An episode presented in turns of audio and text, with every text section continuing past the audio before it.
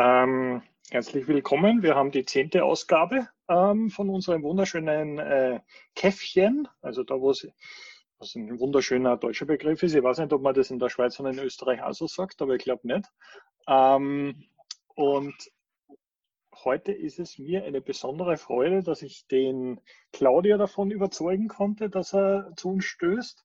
Und ähm, der Markus ist auch mit dabei, ein Kollege von mir, den ich zwar noch nicht kenne, aber das werden wir jetzt gleich ändern. Ähm, und ich würde einfach einmal vorschlagen, äh, dass wir mit einer kurzen Vorstellungsrunde anfangen. Und ich würde einfach einmal den Claudia bitten, sich kurz einmal vorzustellen. Jo, gerne. Danke erstmal für die Einladung. Äh, freut mich da beim Kaffee, wie man in der Schweiz sagt, mitzumachen. Nicht Kaffee. Ähm, ja, äh, Claudio Künstler. Ähm, ich mache, äh, ähm, bin vor allem in der Monitoring-Welt äh, tätig oder ja aktiv in der Open Source Community dort. Äh, so kennen wir uns auch, äh, Michi, äh, durch die ganze Open Source Monitoring-Geschichte. Ähm, mache einen Tech-Blog auf claudiokünstler.com und ja, bin in diversen äh, Troubleshooting-Tasks immer wieder involviert. Also generell in Open Source Themen, nicht jetzt nur Monitoring spezifisch, sondern generell. Ja. Perfekt. Ja, ähm, mich kennt man wahrscheinlich, ich komme ursprünglich aus dieser besagten Monitoring-Ecke. Also ich habe, äh, naja, fast elf Jahre lang das Singer Open Source Monitoring Projekt gemacht und haben jetzt ein bisschen beruflich verändert, beziehungsweise ja von meinen ganzen Projekten und dem, was ich machen möchte. Das heißt, ich sitze momentan zwischen Marketing und Development so ein bisschen ähm, mit Blogposts äh, schreiben, Content generieren, Webcasts, Social Media, Twitter, Feedback Loop mit Engineer, Engineering und Product ein bisschen. Ähm, ja, alles, was mir Spaß macht im Endeffekt. Also ich sehe das gar nicht, gar nicht einmal als Arbeit. Ähm, aber wenn wir jetzt gerade von der Arbeit sprechen, äh, Markus, ich reiche das Wort zu dir. Ja, hallo, ich bin der Markus Koller. Ich bin auch aus der Schweiz. Ähm, ich arbeite bei GitLab jetzt ein bisschen mehr als ein Jahr. Und ich bin äh, Backend-Engineer im Knowledge-Team in der Create-Stage. Und wir machen äh, Wikis und Design-Management. Ja, sonst ja, weiß ich gar nicht, was ich sonst noch erzählen soll. Ja. Ich habe ich hab auch so ein bisschen einen gemischten Background, so habe für auch viel Sysadmin-Sachen gemacht. Also jetzt Zinga habe ich zum Beispiel meinen letzten Job auch verwendet. Ja, aber jetzt bei GitLab nur Engineer. Ja, wunderbar, dann, dann haben wir quasi jemanden, der uns bei Dokumentation weiterhelfen kann. Oder bei der Möglichkeit, was zu dokumentieren. Ja, ähm, das, ist das, einfach. das, das Thema hatten wir irgendwann in den letzten Wochen mal. Ähm, aber das, Bernhard, Kannst du dir kurz vorstellen und das vielleicht als Über Überleitung nehmen? Ja, äh, Bernhard Rausch. Ich bin äh, in einem großen Baukonzern tätig im Hosting-Bereich. Ähm, vordergründig beschäftigen wir uns äh, mittlerweile mit Docker, also alles, was irgendwie mit Container-Virtualisierung und so weiter zu tun hat. Ähm, sehr stark mit Docker Swarm und jetzt immer mehr mit Kubernetes. Ähm, mein Bereich ist ähm, da eher eben das Monitoring und ähm, sozusagen für die Stabilität des Systems zu sorgen, ja, also Site Reliability, ja, um es Wort auszubringen.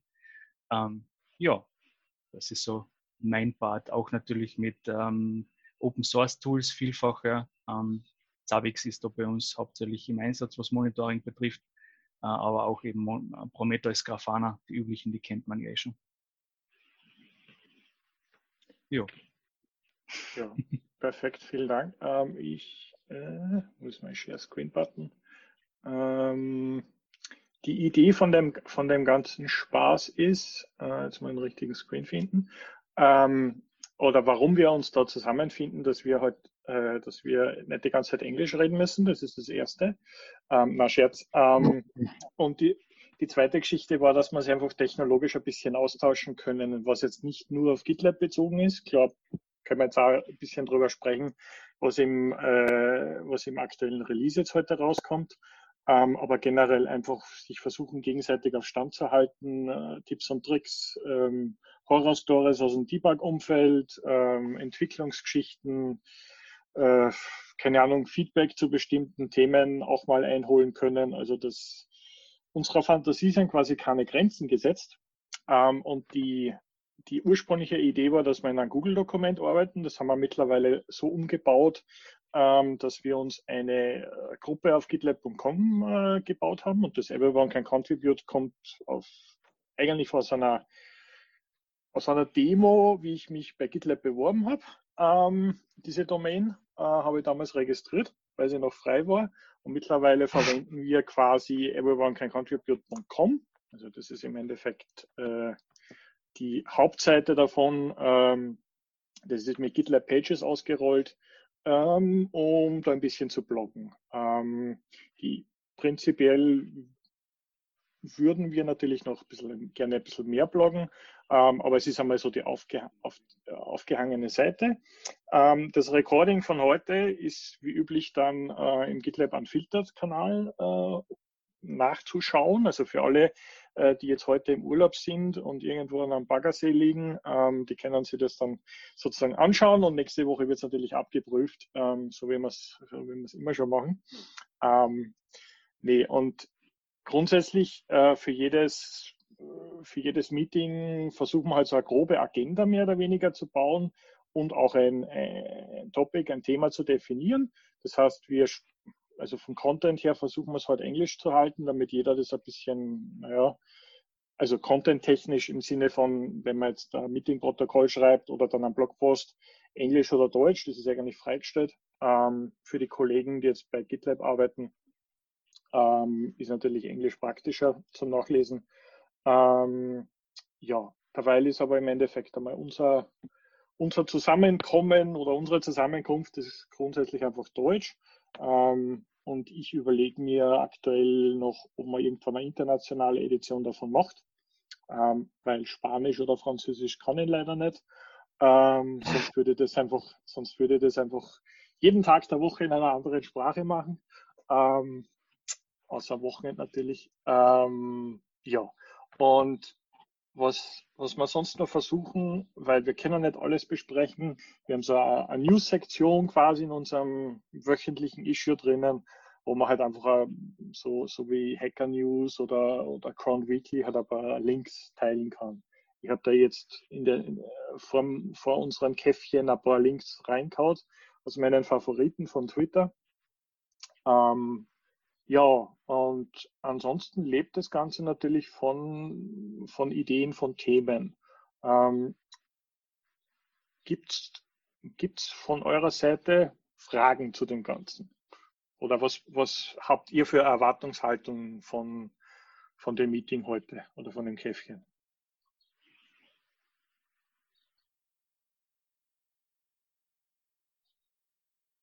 Keine Fragen. In dem Fall keine Erwartungen. okay, einfach, einfach eine schöne Zeit. Also wie gesagt, wenn wir, wenn, wir haben einmal ja über, nur über Computerspiele gesprochen, glaube ich, eine halbe Stunde lang. Und ich habe vor einiger Zeit auch mal eine halbe Stunde oder eine Stunde über Isinger Debug Stories auf Arm Hive gesprochen gehabt. Ähm, die Geschichte ist, dass der Mario jetzt nicht da ist wegen den Debug Stories genau, auf ja. Core DNS. Ähm, mhm. Bedeutet das, dass der Bernhard gar nichts drüber weiß? Na, das bedeutet es nicht. Aber der Mario war da oder ist da natürlich tiefer drin in dem Thema. Ähm, ich war damals auch mit dabei, wo wir das debuggt haben, nur ich denke, da sollte man auf den Mario warten, weil er hat damals auch den Kontakt zum, zum Nick zu geben, äh, aufrechterhalten. Ähm, da ist einiges auch ähm, neben den Issues, die man jetzt auf GitHub sieht, vorbeigegangen mit E-Mail-Verkehr und so weiter. Deshalb denke ich mal, da kann der Mario sicher mehr noch dazu sagen. Ja. Ähm, ich habe das aber gestern zum Anlass genommen, weil ich mir schon gedacht habe, dass der Mario heute nicht dabei sein wird. Ähm, und habe eben reingeschrieben, dass mit ähm, Ubuntu VM Template erstellen und dann mit Ansible versuchen, eben wieder eine Maschine davon zu erstellen. Ich weiß nicht, ob das ähm, Interesse weckt irgendwo. Sicher, also je nach, wenn man, wir, wir haben ein Thema auf der Agenda und du hast das hinzugefügt. Also, kann, also bitte, bitte sprich, ähm, was möchtest du deinen äh, Screen teilen oder wie dann am besten? Na, ich würde einfach das da stehen lassen, hexens, dass du dann äh, auf den GitHub-Issue dann später nochmal wechselst. oder jetzt auch schon, ist egal. Ja. Ähm, der Punkt ist, wir haben äh, VMware ESX, ESX bei uns im Einsatz, vielleicht kurz umrissen. Ähm, wir installieren sehr viel On-Premise auf diese, auf diese Plattform und ähm, haben Ubuntu im Einsatz, hauptsächlich für unsere Docker-Umgebung. Und ähm, nachdem Ubuntu 20.04 ja seit April heraus ist, ähm, war natürlich für uns die, die Anforderung, dass wir wieder ein äh, Template erstellen mit Ubuntu 20 nach unseren Wünschen, wo wir dann später, so wie wir es mit Ubuntu 18 und 16 schon machen oder in der Vergangenheit gemacht haben, ja, mit Ansible entsprechend uns neue Maschinen ähm, provisionen, provisioning, via Provisioning machen oder herunterstanzen können. Ja. Ähm, das ist die Ausgangsbasis. Ja. Ähm, wir haben uns dann dieses Ubuntu 20.04 installiert. Das war relativ rasch erledigt, weil wir schon gewusst haben, wie wir die Maschine haben möchten. Ja. Ähm, das Problem war dann der Punkt mit dem Ansible. Ja. Ähm, wir haben bestehende Playbooks ähm, für die Ubuntu 16 und 18 Maschinen und haben dann versucht, über diese bestehenden Playbooks eben ein Ubuntu äh, 20.04 von dem bestehenden Template dann ähm, uns herunterzudrücken. Ähm, Problem dabei war dann, dass jedes Mal, wenn dann ähm, das Ansible die neue Maschine angelegt hat, ähm, er jedes Mal das Netzwerk disconnected angelegt hat in der Maschine. Somit ähm, hat dann der restliche Prozess in dem Ansible Playbook natürlich nicht mehr funktioniert, weil er natürlich darauf aufbaut, dass das Netzwerk verfügbar ist. Ja.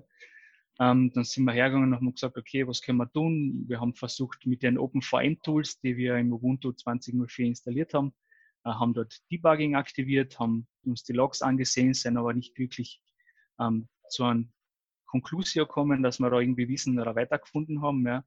Dann hat der Kollege mit ähm, einem anderen Kollegen, der bei uns die VMware ESX-Umgebung wartet, ähm, gesprochen und hat gefragt, ob der auf deren Seite im, im vCenter irgendwo ähm, eine Logs sieht oder Logs hat ähm, zu dem Thema. Ja. Der war dann auch überfordert, hat dann auf der Seite auch nicht wirklich was gesehen, wo es jetzt eigentlich da hapert. Er hat nur gesehen, okay, es wird die Maschine erstellt, ähm, und ähm, aber im Endeffekt nicht mehr. Ja.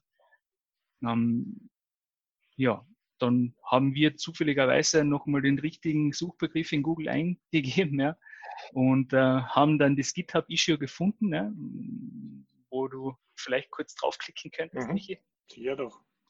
Ähm, das Thema ist folgendes: ähm, Die OpenVM-Tools waren in dem Fall genau der richtige Ansatz. Ja. Ähm, es läuft nämlich so ab, dass wenn die Maschine ähm, in VMware dann erstellt wird, ja, dass er die dann ähm, startet und beim Starten werden natürlich auch die OpenVM-Tools gestartet. Ähm, und erst im Anschluss wird über diese OpenVM-Tools von Ansible aus im Prinzip das Netzwerk aktiviert. Jetzt ist es mit Ubuntu 20 so, dass das so neu ist, dass die OpenVM-Tools in Kombination mit der ESX-Version, die wir ähm, haben momentan, das ist die 6.5er, ja, ähm, das noch nicht erkannt haben und äh, somit beim Netzwerk aktivieren ähm, auf if-config zurückgesprungen sind. Ähm, ob Ubuntu 18 ist aber eigentlich NetPlan am Werken. Und ähm, mhm. Ja, das hat natürlich jetzt das Problem mm, gezeigt, wo das, wo das jetzt ist. Ja. Ähm, die Lösung mittlerweile oder momentan ist ganz einfach. In dem ETC-Issue steht ja Ubuntu 20.04 LTS und so weiter drinnen. Ja. Und da kann man einfach hergehen und das Ubuntu 20.04 durch 18.04 austauschen. ähm, dann wieder das in das Template konvertieren, die Maschine, ja, und dann mit Ansible nochmal von vorne beginnen und siehe da, Voodoo Voodoo, Netzwerk wird connected und ähm, alles ist gut. Ja, ähm, ja. Ähm, das ist wieder also eines die dieser... Die, VMware-Tools, die hätten auf den if-config-Befehl zurückgegriffen, um das genau, zu ja, genau, weil ist das eigentlich der ist, ist, äh, haben die das nicht rausgeschmissen? In der Default äh, Ubuntu, äh, im, äh, in den Default Packages, dass es nur noch nee. IP gibt? Fällt es deswegen auf die Schnauze oder? Nein, nein, also bei anderen Distributionen, soweit ich das Issue, weil es steht hier in dem Issue recht gut beschrieben, ja, ähm, bei anderen Distributionen fällt er eben auf das IP zurück, ja, aber mhm, bei Ubuntu okay. fällt er aufgrund dessen, dass es bei U16.04 noch so, so der Fall war, ja, auf das if-config zurück. Ja. Also da okay. müsste man sich jetzt den ganzen Thread nochmal genau durchlesen im Detail. Ja. Der ist äh, recht, recht länger oder etwas länger. Ja. Äh, mhm. Aber im, im, Endeffekt hat uns das mit äh, Ubuntu 20 auf 18.04 ändern dann geholfen. Was haben wir noch zusätzlich gemacht? Dann, weil das bleibt natürlich dann in der Maschine drin, wenn die dann ähm, ähm, existiert. Ja. Wir haben einfach ein Playbook erstellt, das uns dann nach dem ganzen Vorgang im Prinzip das Issue-File wieder korrekt richtet, äh, gerade richtet auf 2004, damit wir dann mhm. nicht Folgeprobleme dann draus haben. Ja. Aber ja, ja Michi, du hast es das schön gehighlightet da, ja, das, äh, das if-config, genau. das gibt es nicht per, per genau. Default, ja. Genau. Das heißt, es müsste auch, eigentlich in, so, in den VMware-Tools gefixt werden, oder? Dass die eigentlich jetzt ähm, IP nutzen sollen. Naja, IP beziehungsweise bei Ubuntu haben die ja äh, eben das NetPlan. Ähm, ist jetzt die Frage, ja, äh, wo, das, wo das jetzt genau hingehört. Ja. Mhm. Aber schließlich und endlich, es gibt jemanden, der daran arbeitet an dem Issue, ja, und das wird ziemlich sicher dann in einer der zukünftigen OpenVM-Versionen dann gefixt sein, ja. Zufälligerweise hatten wir eben letzte Woche, wo wir das Template erstellt haben, am Donnerstag nochmal nachgesehen mit den OpenVM-Tools. Da wurde lustigerweise, am Donnerstag haben wir nachgesehen, vor, vier Stunden vorher ein neues OpenVM-Tools-Package gebildet, ja, das wir dann am Freitag ausprobiert hatten, beziehungsweise dann gestern, äh, beziehungsweise am Montag. Ähm, aber das hat leider nicht die Abhilfe geschaffen. Also da war noch kein, kein Fix zu dem Thema drin. Ja. Mhm. Ja, und auf der anderen Seite sind wir natürlich auch dran, dass wir den ESX auf ähm, 6, 7 beziehungsweise 7 überhaupt bringen. Ja. Aber das ist ja. aufgrund der Größe unserer Umgebung ein, ein, ein, ein größeres Thema. Ich habe mir gerade gewundert, warum die ETC Issue verwenden und nicht ETC OS Release, wie, wie man es eigentlich macht. Ja, das ist fraglich, ja. Das ist fraglich, ja. Beziehungsweise, okay, wahrscheinlich ist es eine historische Geschichte, weil ich kann mich erinnern, wir haben in die Singer 2 in, in die CLI auch so einen, so einen äh, Distribution Detector eingebaut und der hat LSB-Release gepasst und wenn er mhm. OS-Release gefunden hat, hat er das genommen und wenn es ja. das nicht gab, dann hat er SUSE-Version genommen oder Reset-Version oder mhm. keine Ahnung wie das, das ist alles inkonsistent bis zum Abwinken. Ähm, das ist richtig. Und es ist immer noch inkonsistent, das Ganze. Ja, also was da das drin steht und wie du das parsen kannst, ja. ja. Also viel das Spannendere eigentlich für uns wäre dann der Nachgang gewesen, weil unser Ansible Playbooks dann vorsehen, dass die dann automatisch mit Puppet gleich verknüpft wird und dann gleich Zabbix Monitoring aktiviert wird und so weiter. Und wir haben uns dann eher erwartet, dass es dann mit Puppet und so weiter Probleme gibt, aber dass wir dann schon wieder an erster Front mit dem Ansible wieder scheitern. Ähm, ja. aber schlussendlich mit Puppet und so weiter gab es dann keine Probleme mehr. Ja. Das lief dann einwandfrei durch, äh, ohne irgendwelche ähm, gröberen Hopalas, ja. Du hast jetzt gerade drei interessante Sachen gesagt. Ansible, Puppet und Monitoring ja. mit Zabbix. Ja. Kannst, du ein bisschen, kannst du ein bisschen beschreiben, wie das gebaut ist?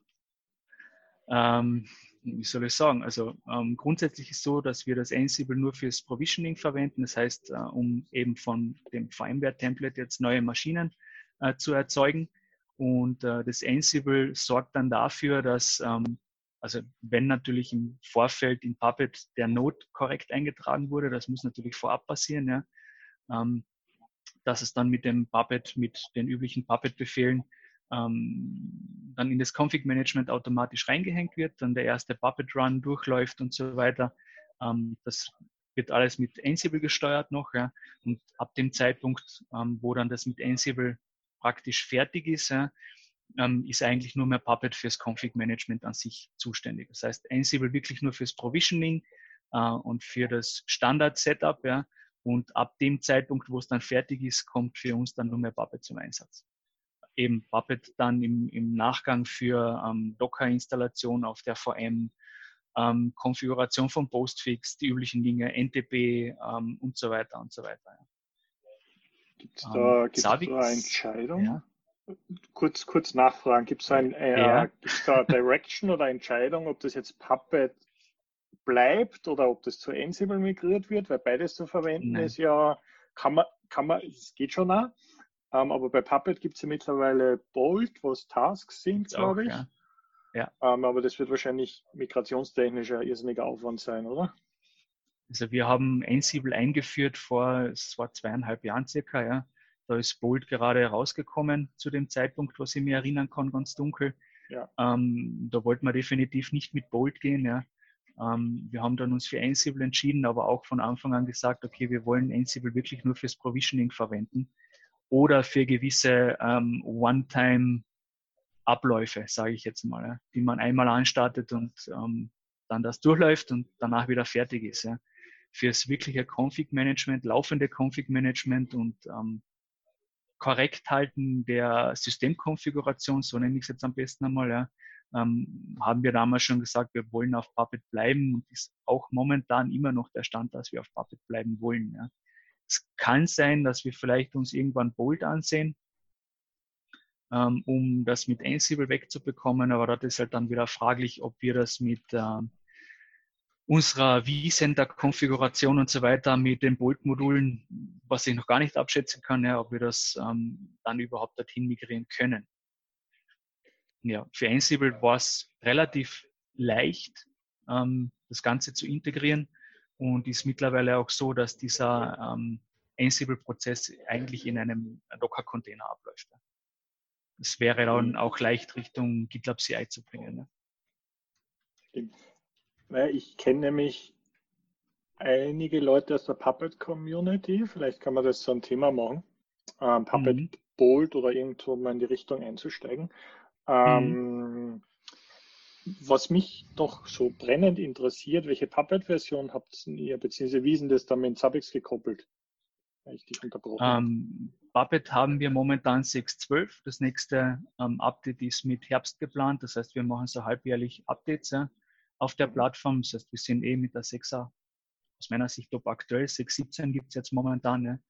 das heißt, da sind wir jetzt ein paar, ein paar meiner Releases hinten nach, aber das ist ganz normal. Das ist aufgrund der, der Module, die wir auch verwenden und auch gleichzeitig aktualisieren mit den Updates, ähm, ja, haben wir uns dann einen guten, einen guten Update-Cycle geschaffen, sage ich jetzt mal. Ja. Ähm, wie integriert sich das Ganze mit Zabbix? Ähm, Zabbix ist eigentlich, wenn man es genau betrachtet, komplett losgelöst von der ganzen Thematik her. Ähm, Zabix managt eine andere Gruppe. Das sind nicht, jetzt nicht wir, sondern da gibt es eigene Leute, die sich um das Zabix an sich kümmern. Wir sind praktisch eigentlich in dem Fall nur für unsere Agents und die Konfiguration der Dinge in Zabix selbst dann verantwortlich. Ja, aber den Betrieb von Zabix machen andere. Ja, ähm, ja ähm, in Ansible integriert sich das Ganze so, dass wir ähm, eben beim Provisioning dafür sorgen, dass die Maschine, die wir erstellen wollen, dann gleich automatisch in Zabbix mit den richtigen Templates und den richtigen Hostgruppen und so weiter ähm, verknüpft wird, äh, mit der richtigen Beschreibung, damit das alles aus einem Guss ist. Ähm, eventuelle weitere zusätzliche Konfigurationen erfolgen dort dann im Nachgang noch immer per Hand. Ja. Sollte es notwendig sein, aber ich sage mal, für unsere Standard-Docker-Swarm-Dinge äh, brauchen wir keine manuellen Eingriffe mehr. Ja ja, so viel zu Puppet und Zavix. Ja. Zavix haben wir momentan in der, jetzt muss ich schnell schauen, in der 4.4er Version. Ähm, ja, da sind wir auch relativ aktuell, sage ich mal. Ja, also Zabbix würde ich gern mehr lernen. Also da, mhm. da ich, ich, weiß nicht, wie wir das am besten machen, ob, ob, äh, ihr eure Umgebung herzeigen könnt, so einfach, aber ähm, müsste ich schauen, ne? Oder ich weiß nicht, vielleicht machen wir einfach einmal, also ich würde mir das irrsinnig gern anschauen ähm, mhm. und ich weiß, dass ihr das im Einsatz habt und ich glaube, der Markus Fischbacher bei der Porsche Informatik hat es auch. Ähm, mhm. Vielleicht einfach einmal was installieren gemeinsam oder was vorbereiten und dann ausprobieren. So, wie füge ich einen Host hinzu oder die genau. Geschichte, die, äh, die muss ich nur verlinken. Ähm, wir haben oder ich wurde am Wochenende, glaube ich, gefragt, wie wir oder was ich denke zu Network Automation, äh, Network Inventory Automation. Ähm, mhm. Da habe ich, glaube ich, eh erwähnt. Und mhm. das, der Thread war mir dann aufgrund des späten Zeitpunkts, wo ich dann das gesehen habe, zu lang, ganz ehrlich. da habe ich, ähm, hab ich mich dann nicht mehr drüber gesehen. Ähm, ich verlinke es mal einfach hier. Ähm, ja. Ich habe Also der Hintergrund ist, ähm, dadurch, dass ich viele Jahre lang im Monitoring unterwegs war, war es am Anfang so, naja, Autodiscovery braucht man nicht und das ist ja alles böse und eigentlich wüsst ihr gar nicht sehen und das ist ja alles overwhelming. Ähm, aber mittlerweile ist es durchaus ganz praktisch, wenn man halt äh, sagt, naja, wenn da was wäre, ein Switchboard, ein neuer oder ein neues Device oder irgendwas anderes, wenn es halt aufploppt und man sagt, ja, möchte ich oder ich habe eine Regel, nein, möchte ich nicht. Es hat eine gewisse, äh, für den Use Case hat eine gewisse, es ist halt charmant, das zu haben. Ähm, wir haben das, ja, wir haben es bis zu einem gewissen Grad gestern in, in Release Management für, keine Ahnung, die nächsten fünf Jahre in Think Big ja. auch kurz angeschnitten. Ähm, aber ja, es ist, es ist ein spannendes Thema. Ähm, und zu, ja, definitiv, und, ja. Und aus dem Ansinnen, um den Bogen jetzt wieder zurückzufinden, weil ich kann ja vom Hundertste ins Tausendste kommen, ähm, ich kenne ich kenn die ganzen Isinga und Nagios-Geschichten, die halt quasi statische Config äh, erfordern oder das Ganze über Automatismen äh, quasi im Direktor dann reinklopfen, CMDB-artig und das Ganze dann deployen. Ähm, CheckMK macht das Ganze ja mit SNMP-Inventore bzw. Agenten. Mhm. Ähm, habe ich damals auf der Uni Wien auch verwendet, weil es super praktisch war. Ähm, aber Zabbix kenne vom Hörensagen und was halt in den Blogposts drinnen steht. Also, wenn Sie das einmal anschauen wollen. Ähm, also wir haben, wir haben in dem, wir haben in dem Bezug jetzt gerade, was das Anlegen von ähm, neuen Hosts so nennt sich das halt in Savix drin. Ne? Ähm, also wenn man eine neue VM jetzt bei uns machen wird, dann automatisch der neue Host angelegt. Ähm, da haben wir uns entsprechend Tools drum herum geschrieben, um dann via API-Calls und ähnliches ähm, mit Savix dann das entsprechend anzulegen. Ja? Weil, ähm, ja, das benötigt halt ein bisschen, äh, wie soll man sagen, für, für das, was man selber haben möchte, muss man halt genau, muss man halt genau schauen, äh, wie man die, die Zavix API dann anprogrammiert, genau Host Create in dem Fall. Ähm, und da haben wir uns entsprechende ähm, Go-Tools geschrieben oder mit Go-Tools geschrieben, so muss ich sagen, ne? ähm, die wir dann vom Ansible-Prozess aus dann verwenden. Ja. Oh, falsche Sprache. Ach, Französisch. Warum, warum, ist es jetzt Französisch? Äh, ganz, link, ganz, links, du kannst das auch. das heute. Ach so. Hm. Wer, wer ist da war die schöne Flagge ganz links. Ah. Oder die ist einfach mal ganz rechts. Dann raten wir, was da steht. Gut, dein Wunsch ist mir Befehl. ja, jetzt also ich kann... noch besser aus. Was ist das? Also, das ist kaputt. TR, TR ah. ist äh, Taiwan, glaube ich, oder? Ja, ja türkisch, oder? Ne? Ah, türkisch. Ja, TR kann ja. sein. Das ist russisch, Stimmt, oder? der mit dem Türkei. Ja, das ist jetzt Russisch. Das war, das war Aber das Russisch. andere. Das, das ist Türkisch, das ist China. Ist das China? Oh, das hm. existiert nicht. Das ist, das ist Polnisch. Das müsste Polnisch sein. Hm. Vom, äh, von der Flagge. Polski schreibt Ah, ja. Port Portugal. Portugiesisch. Hm. Okay. Portugiesisch. Ja. Japan. Kaputt. Japanisch. Ähm, Französisch ist das, oder? Ja. Français, okay. ja, das habe ich, das habe ich vor 20 bon, Jahren in der Schule en français, alors. Je m'appelle Michel. Uh, Voulez-vous coucher und so. Und so. genau so ah, ähm, so. Telechargé hast downloaden, das war sie, weil, das so, weil es so komisch äh, zu merken war. Und der Computer ist der L'Ordinateur mit so einem L-Apostroph. Ähm, Stimmt sogar. Ich habe hab das vier Jahre in der Schule gehabt. Jetzt kriege ich einen Mitarbeitsplus, oder? äh, also wir wollten das auf Englisch uns anschauen, passt. Mhm. Das ist die magische Frage, warum gibt es das nicht auf Deutsch? Um, ich, ich, schätze, ich schätze mal, da die, das Zavix kommt ja, glaube ich, aus Estland, wenn ich mich nicht täusche. Also die Entwicklerfirma. Na, Estland. Ah. Estland, ja. Ähm, ja, ich habe immer Lettland getippt. Oder Lettland, Lettland klingt auch gut. Ja. Irgend, irgendwas in diesem Eck, ja. Ähm, nein, nein, nicht Russisch, nein. ja, ähm, ich weiß nicht, ob du den Richard oder Richard Olups kennst. Der war die letzten Jahre immer auf der OSMC, auf der Open Source Monitoring Konferenz.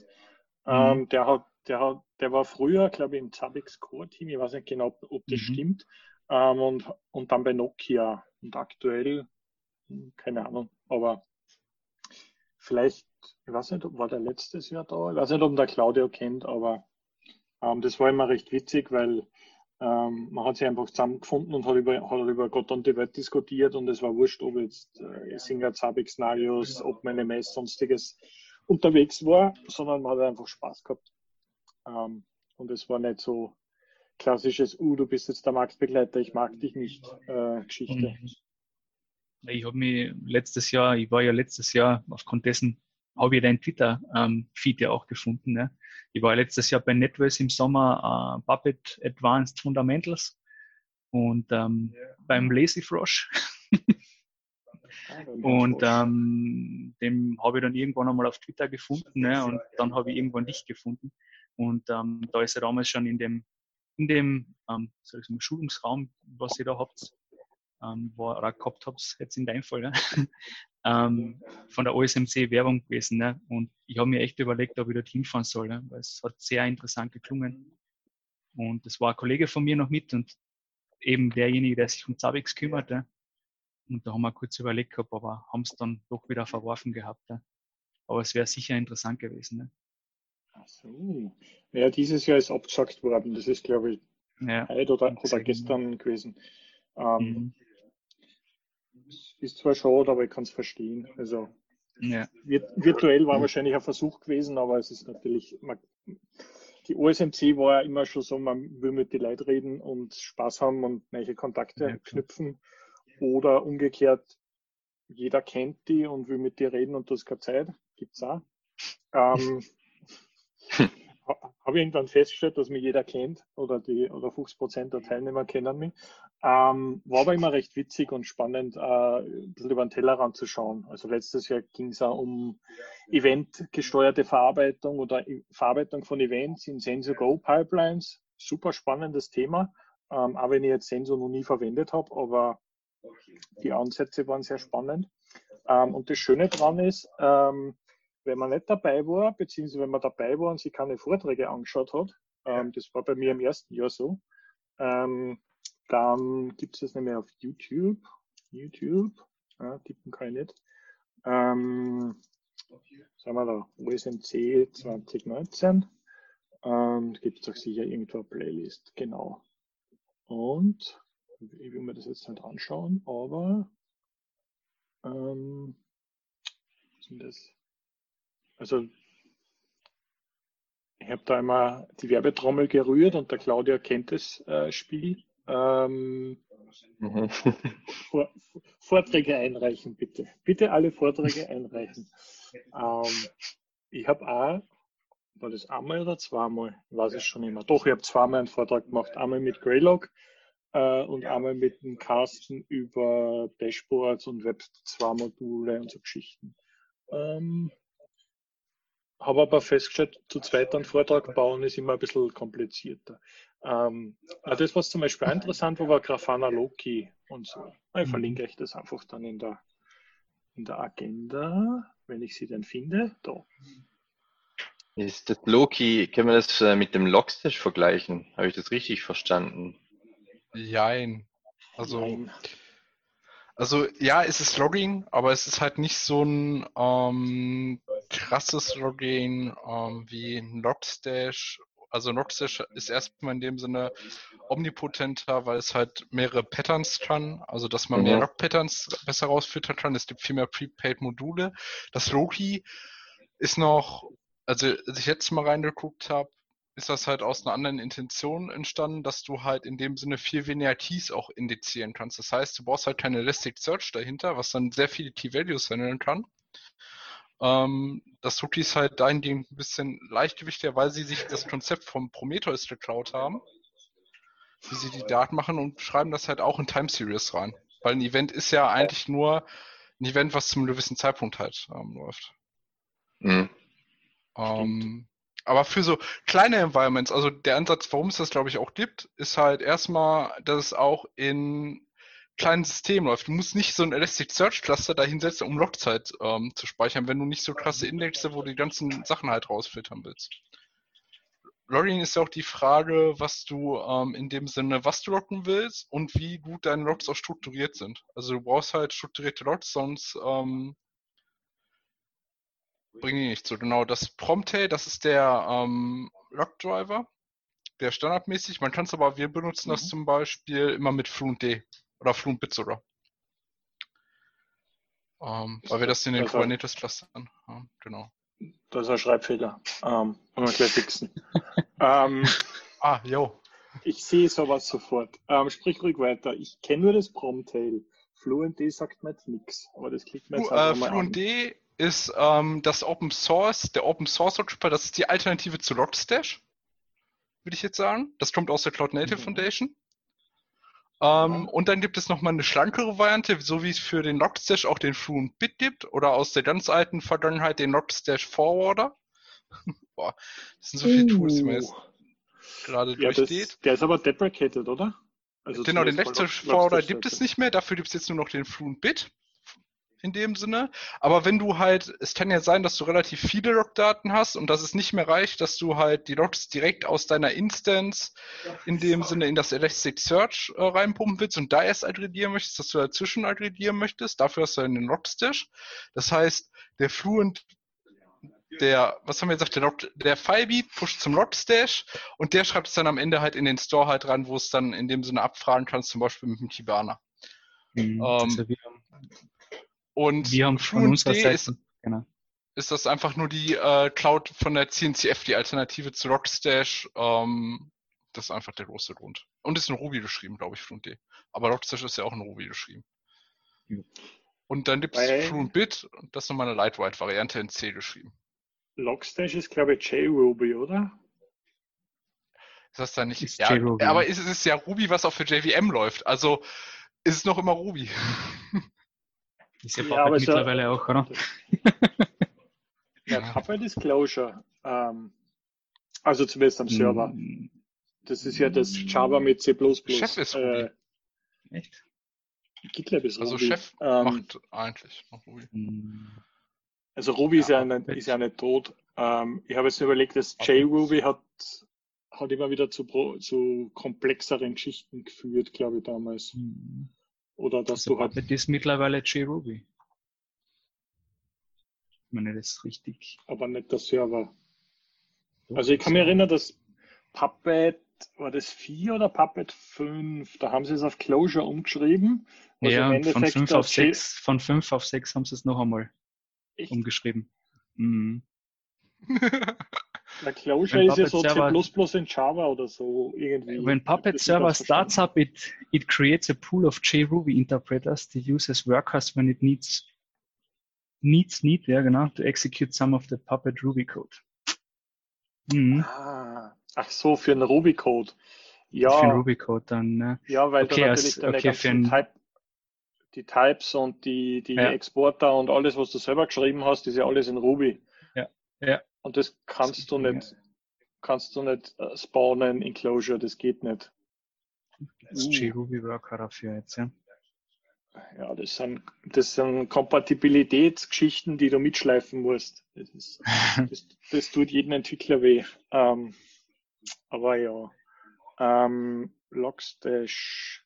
Ah, zu Grafana Loki. Hm. Genau, zu den Tools, da hätte ich noch was. Äh, Vector, das ist bei mir jetzt vom Cron Weekly durchgeschwommen. Vector mit V. Ist auf GitHub. Das ist in der C++-STL drinnen. Ja, das ist eine Liste. Ja, das ist ein, Vekt ein Vektor halt. Ja, ja. Ne, äh, brauchst das nur suchen. Weekly. Ja, ich habe genau. das, hab das auch gelesen. Äh, das habe ich interessant gefunden, weil man mit dem zum Beispiel einen Fluent D zum Beispiel ersetzen kann. Ne?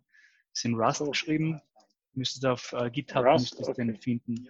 Ja. Ich, ja, ich, hab's, ich würde es ins äh, Dings posten, glaube ich. Ich aktualisiere ja. mal eben die Show Notes. So, wenn du jetzt aktualisierst, soll es da sein. Nein, Carpaccia. Oh, Hydranten. Ich, ich muss es jetzt speichern, sonst geht es nicht. Doch. Mhm. Nein, jetzt auf was mein Zweck. Nee, Moment. Real-Time Editing geht noch nicht. Ähm, das kommt noch. Aber du kannst das auch in den Zoom-Chat reinhauen, dann klicke drauf. Ja, ich glaube, ich mache es, weil ich jetzt den zweiten Carpaccio ausführen muss, weil ich wieder in Spam bin. Moment, jetzt habe ich es noch nicht mehr offen. Ah, da. Chat. Da ist der Chat. Mit. Äh, di, di,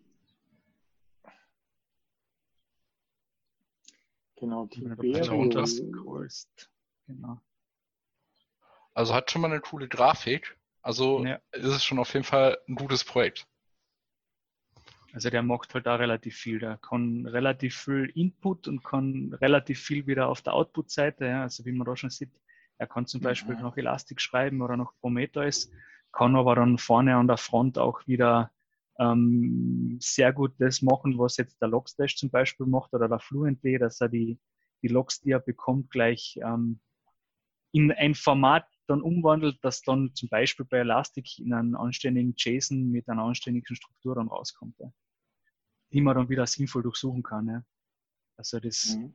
das Transformation von jetzt simplen Logzeilen im Sinne von, dass man dann in Elastic oder Prometheus oder wo auch immer dann sinnvoll wieder drüber suchen oder auswerten kann, das habe ich interessant gefunden. Ja.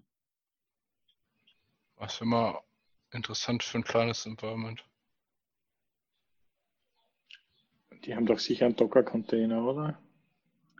Ich, soweit ich das gesehen habe, gibt es dann Docker-Container auf Docker Hub, ja. Aber sie haben eine wunderschöne Doku, wo das gleich mal beschrieben ist. Ähm, Das gefällt Ja. mir. Das hat mir beim Lesen letzte Woche auch gut gefallen. Ne? Ähm, Was mich Also interessiert zumindest haben sie ist, da einen, äh, Docker Compose File haben sie drin. Okay. ja, man, das sprengt jetzt natürlich in den Rahmen heute, aber das ist Haben wir für einfach für nächste Woche ein Thema. Oder über nächste Woche. Ja. Also vielleicht, ähm, vielleicht machen wir nächste Woche ein bisschen, nur mal ein bisschen einen Überblick, was wir an Log-Möglichkeiten haben, beziehungsweise sammeln, wie gehabt, unsere ganzen äh, Links zusammen. Also ich habe da ein paar Sachen im Kopf zu dem Thema. Ähm, aber wir konnten ja einfach sagen, dass wir nächste Woche, so wo bin ich jetzt gewesen? Ähm, Vektor. Also es gibt auf Docker Hub fertig gebildete Docker-Images von dem Vektor. Habe ich gerade reingepostet in den Chat. Sehr gut, ja. Ähm, na, was, was mir vorschweben würde oder was eine Idee wäre, ist, dass man, ein bisschen, dass man sich einen Überblick verschafft, was gibt es denn aktuell am Markt, also Logstash und Fluent und, äh, und Vector und gibt es ja tausend andere Geschichten sicher auch noch. Ähm, und dass man sich das einfach anschaut. Freiwillige vor für eine Live-Demo. Ich mach's. Sehr gerne. Muss ich, Also- da, muss ich mal, da muss ich mal irgendwann einmal äh, eine Runde Draschi-Kekse für dich überlegen. Also, ja, können wir ja nochmal einfach festhalten, was wir machen. Äh, ich gucke mir das gerne an, also ich würde gerne auch irgendwie so nochmal vielleicht eine Introduction halt, was ein Event ist und so, so ein bisschen Also- dahingehend. Je, je nachdem, was die anderen denken, aber ich würde da eher, ich würde da gern frei Hand lassen. Ähm, du hast letztens Terraform super erklärt, also es hat mir sehr viel geholfen. Ähm, wenn du, wenn du sagst, kurze Einführung, was ein Event ist, was eine Metrik ist, ähm, vielleicht, keine Ahnung, eine Liste an bestehenden Tools, wie sie aufgebaut sind oder wie, wie sie ticken. Und dann schauen wir sie halt, schauen wir sie Vektor einfach direkt an. Also du musst jetzt auch nichts großartig vorbereiten, sondern vielleicht nur die Umgebung. Und Ja, ja, mit Terraform. äh, na, mit CICD ausgerollt, äh, keine Ahnung. Ähm, Ja, nein, also genau, also wir gucken uns einfach Vektor an, also machen wir das als Strobe ähm, und gucken dann irgendwo was reinspeichern und dann halt auswerten können. genau, und jeder, also ich weiß nicht, ob jeder hat doch irgendwo nur Logs rumliegen, die man vielleicht verwenden kann oder kann Logs generieren. Ähm, gerade gesehen, der Nico kommt äh, immer dann, wenn es Arbeit zu verteilen gibt, äh, kommt der Nico zu uns. er kommt immer danach. Das ist der Punkt. Er Nein, wartet momentan- immer ab, er guckt den Livestream und dann sagt er, ah, Arbeit verteilt, jetzt komme ich rein. Das war mein Plan eigentlich, ja. Bin ich, bin ich noch eine Minute zu früh, oder wie? Ja, wir sprechen gerade über Vector für Log Processing und der Niklas war so nett und hat, hat äh, sich gemeldet, um, um das nächste Woche vielleicht ein bisschen im, in der Praxis zu üben oder auszuprobieren, ähm, damit du einen Kontext hast. Warte mal, wo ist denn das? Das hatte ich offen. Ähm, das ist im Crown Weekly drinnen gewesen und ähm, schaut interessant aus. So interessant, dass ich es eigentlich gern sofort ausprobieren würde, aber es wäre doch ein Spitzenthema für nächste Woche. Ähm, ja. Ah, die haben auch die Domain Timber.io, ist ja schlau. Hört sich cool an, ja. Sieht cool aus. Da siehst du, da muss ich ja nächste Woche fast von der Nordsee vom Strand äh, doch in meinem Urlaub joinen. Kannst du gerne also machen, aber ich empfehle es eigentlich nicht. Also wenn man ja. da, da liest, äh, dass der, der Throughput etwa zehnmal höher ist als äh, über Logstash, das ist schon, das klingt eigentlich schon gut, auf dem Papier zumindest. Ja, das Problem ja, das ist ja, also dieser Through-Output ist vielleicht dann wieder höher, aber du wirst irgendeinen anderen Trade-off dann haben, hundertprozentig. Das heißt, du kannst vielleicht da nicht so komplexe Patterns machen. Zum Not-Filtern. Also irgendwo muss es ja den Trade-off dann geben, warum die halt so viel schneller sind. Also es kann nicht nur drin mhm. dass es halt in einer komischen Programmiersprache, äh, die nicht Hardware optimiert ist. Nein. Also was ja. ich noch weiß ist, bei Elastic haben sie den Logstash irgendwann mal raus, rausgenommen aus dem Stack, also aus der Empfehlung und gesagt, mach's mit Filebeat bzw. Structured Logging und jetzt geht, glaube ich, der Trend Richtung Ingestion Nodes oder irgendwie so vorm ja, Ingest. Ja, genau, Ingest, Ingest. Ja. Ja. Genau, das sind die ersten Nodes, die dann die Daten abfangen, ne? Ja, genau, ja. Die nur dafür da sind. Aber da muss ich, meine Erfahrung ist, so große Notes hatte ich noch nicht, so ein großes Setup. Ja, das ist ja auch selbiges bei mir. Scheitert meistens aber daran, dass es so schon genügend Ressourcen frisst, ohne dass man es aufbläst. Ja. Also wir haben das mit den Ingest Pipelines im Laufen, ne? ähm, in Kombination mit Filebeat, weil es die einfach die Konfiguration vom Logstash erspart. Ja? Weil Filebeat ist relativ simpel konfiguriert und ähm, ja. Logstash ist doch eher umfangreich, ja, und der Vorteil jetzt in dem Fall ist mit den Ingest Pipelines, dass die automatisch über das Filebeat-Modul, in unserem Fall Apache Logs, ja, ähm, dann automatisch konfiguriert werden. Ne? Das heißt, man sagt nur mehr, okay, ich möchte Apache, ich habe ein Access Log und ja, ich, du kriegst jetzt meine Logs. Viel Spaß damit. Ja? Und ähm, der setzt das dann wirklich richtig um und ähm, landet dann richtig im Elastic, wo man dann wieder darüber suchen kann, anständige. Also es funktioniert, ja. Kann so ein Ingest-Node irgendwelche Hooks oder irgendwelche speziellen Pattern wie der Logstash? Also dass du, keine Ahnung, für dein Monitoring oder irgendwas anderes halt was rausschicken kannst? Das ist eine gute Frage, weil wir, so wie ich schon gesagt habe, jetzt äh, nur Standardmodul ähm, Apache zum Beispiel verwenden, ja. Ähm, ohne jetzt weiter noch groß mhm. darüber nachgedacht zu haben. Wir haben eine große EC-Umgebung bei uns und ähm, ja. Ich hätte meinem jugendlichen Leichtsinn jetzt Nein gesagt, aber so tief bin ich auch nicht drin. Das ist halt echt die Frage, ob du, das sind halt nur mal einzelne Elastic-Knoten, die nur dafür da sind, dass sie deine Daten abfangen. Genau, ja. Ähm, mhm. Naja, nicht ganz. Es läuft mit dem Elasticsearch mit. Also ich kann es nur jetzt für uns sagen, für unsere EC-Installation, wir haben einen in unserer EC-Installation, das also Elastic Cloud Enterprise heißt das Ding, ja, ähm, haben wir mehrere Elasticsearch Cluster und in einem davon ähm, verwenden wir das mit den Ingest Pipelines, aber es sind keine eigenen Instanzen von Elastic notwendig, um diese Ingest Pipelines mhm. handeln zu können. Ja, okay, genau. Also du kannst halt, wenn das halt standardmäßig, da sind wir halt am Anfang, ich habe mal für irgendein Projekt durften wir Elasticsearch aufbauen, wir sollten das nach dem HR-Konzept aufbauen und dann das kleinste Minimal HR-Konzept ist dann halt sieben Nodes, die mhm. wir rausgefunden haben so wie es auch in der Doku dann irgendwie stand.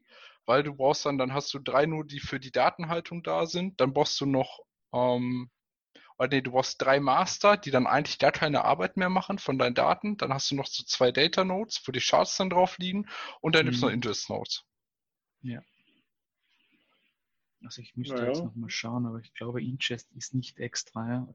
also das ist halt eine Rolle von dem Node. Du, das kannst du halt konfigurieren. Du kannst auch sagen, ein Node kann halt ein Master, ein Data Node sein naja, und ein Ingest Node und dann verliest du halt wieder. das Interessante zu wissen bei der EC-Installation ist, die baut ja komplett auf Docker auf. Das heißt, ähm, der startet wirklich für jedes einzelne Service, was er macht, eine eigene Docker-Instanz an. Ne? Ähm, vollautomatisch, da braucht man sich nicht drum kümmern. Ne? Jetzt schaue ich nur schnell nach.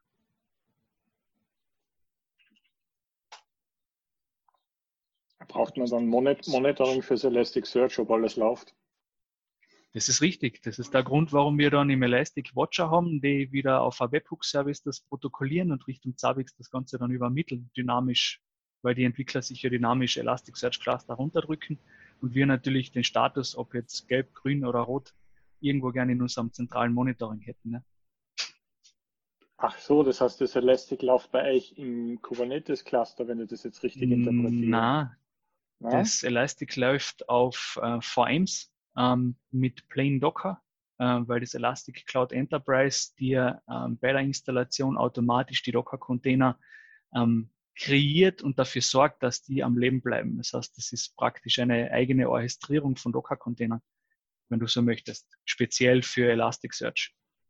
Okay, interessant. Also die haben sich, die haben sich einen eigenen Orchestrator gebaut, der nicht Swarm, nicht äh, Kubernetes, nicht irgendwas anderes, sondern was eigenes. Ja. Aber das ah, kriegst du quasi okay. nur in dem X-Pack dann drinnen, wenn du das jetzt so interpretierst. Naja, Elastic Cloud Enterprise ähm, so, braucht Cloud eine eigene Enterprise. Lizenz. Okay. Naja, aber für On-Premise. Also das Cloud steht nicht im Sinne von Cloud, ich betreibe das in der Cloud, sondern das ist, du kannst dann deine Elastic Cloud Enterprise On-Premise. Ah, das geht, das geht mittlerweile, okay, cool. Ja, ja, schon länger. haben das ich habe gedacht, das setzen die auf ihren Operator. Äh, nicht nur, nicht nur. Also du kannst das natürlich in der Cloud haben, wenn du möchtest, aber du kannst es auch nur rein on-premise haben, wenn du möchtest. Mhm. Das hat dann mit der Cloud bis auf den Namen nichts zu tun. Genau, das ist eigentlich mehr das Management-Tool, um deine genau. elastige Instanzen zu managen. Genau. Genau so ist es, ja. Interessant. Ich habe mir das nie angeschaut, auch. aber ich hätte vermutet, dass das Ding auf dem, auf dem Kubernetes Operator basiert. Aber Anscheinend ist das nicht so. Für deren Cloud vermutlich. Aber für die On-Premise-Geschichte eher nicht so, wie mir das ausgeschaut hatte. Okay. Der Operator ist doch noch eine Mache, ne? Oder? Ist ja, der ist. Da? Nö, das nicht, aber das hindert einen ja nicht mehr dran. Ja. Ich kenne nur meine Erfahrung mit den Helmcharts, die sind immer toll, wenn dann manche Sachen einfach gar nicht funktionieren. Wenn man dann so merkt, dass so ein Rolling Upgrade nicht geht. Dazu muss ich aber sagen, die sind sehr konservativ, was ähm, Versionen anbelangt. Also wir müssen nach wie vor auf Ubuntu 16 fahren, weil es für Ubuntu 18 noch keine Freigabe gibt fürs ECE. Ja, krass. Ähm, das äh, glaube ich nicht, dass die dann so on the edge sind mit Kubernetes. Vermute ich mal eher nicht. Ich kann euch übrigens ja. off-topic was zeigen, weil ich sie gerade bei mir auf dem Tisch liegen habe. Hier meine GitLab Commit Lieferung ist heute eingetroffen. Ich bin jetzt oh. voll prepared für, für meine Session. Cool. Dann machen, machen wir mal Vollbild. Ähm.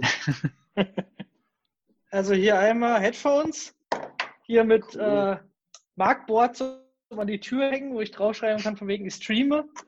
Und noch so ein hier, so, so ein fancy Ringlicht für um die Webcam. Cool, Kam heute cool. an. Ich habe eigentlich damit gerechnet, dass das hm. wahrscheinlich noch drei Wochen äh, beim Zoll rumhängt, aber hat geklappt. Das heißt, Nur weil ich gerade auf der anderen Hälfte äh, vom Tisch stehen hatte. Dein Talk wird jetzt einfach zehnmal so gut werden. Der wird der, der, wird der Wahnsinn. Äh, ja, er ist noch nicht fertig und eigentlich müssen wir diese Woche aufnehmen, aber wir haben es verschoben. ja gut, äh, es erinnert mich daran, dass ich nachher auch noch an äh, CI-Monitoring Webcast-Slides arbeiten darf, muss, möchte. Äh, da habe ich auch noch gar nichts gemacht. Äh, ist aber schon in drei Wochen oder zwei. Ich habe jetzt kurz nachgesehen, die Ingest-Pipelines laufen am, wie sollte man sagen, auf der Data, auf den Data-Instanzen mit. Ja? So nennt ah, sich okay. das dort. Das ah, okay. ist keine, kein, sind keine eigenen Container, sondern es läuft dort mit. Ja. Aber die Data-Instanz ist optional, oder? ja, die, Data, die Data-Instanz brauchst du immer, ähm, weil irgendwo musst du die Daten ablegen. Die ist für die Daten zuständig. Der ja, Master, es gibt du kannst. drei. Ja, Ja, den genau, du Master noch.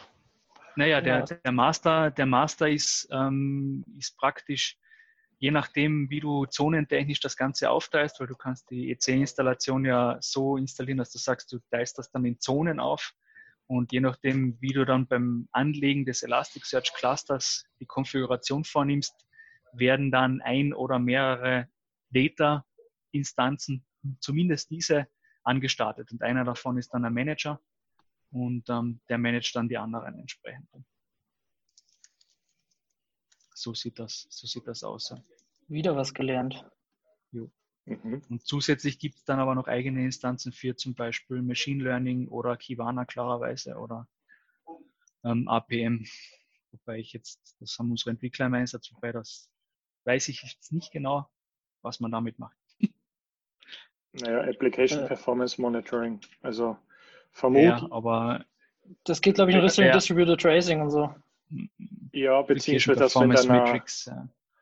Ja. dass du in deiner Sprache, keine Ahnung, ob es jetzt Java oder C++ Mhm. oder was auch immer dann macht, ähm, dass die Entwickler die Timing Points oder die äh, Tracing Spans und andere Geschichten ja. entweder selber mit einbauen oder dass es halt im Endeffekt für, ich glaube, für Python, PHP und sowas so solche Memory Inspection Geschichten gibt, dass du halt siehst, wie, wie der Call Stack ist und, und lauter so, so Sachen.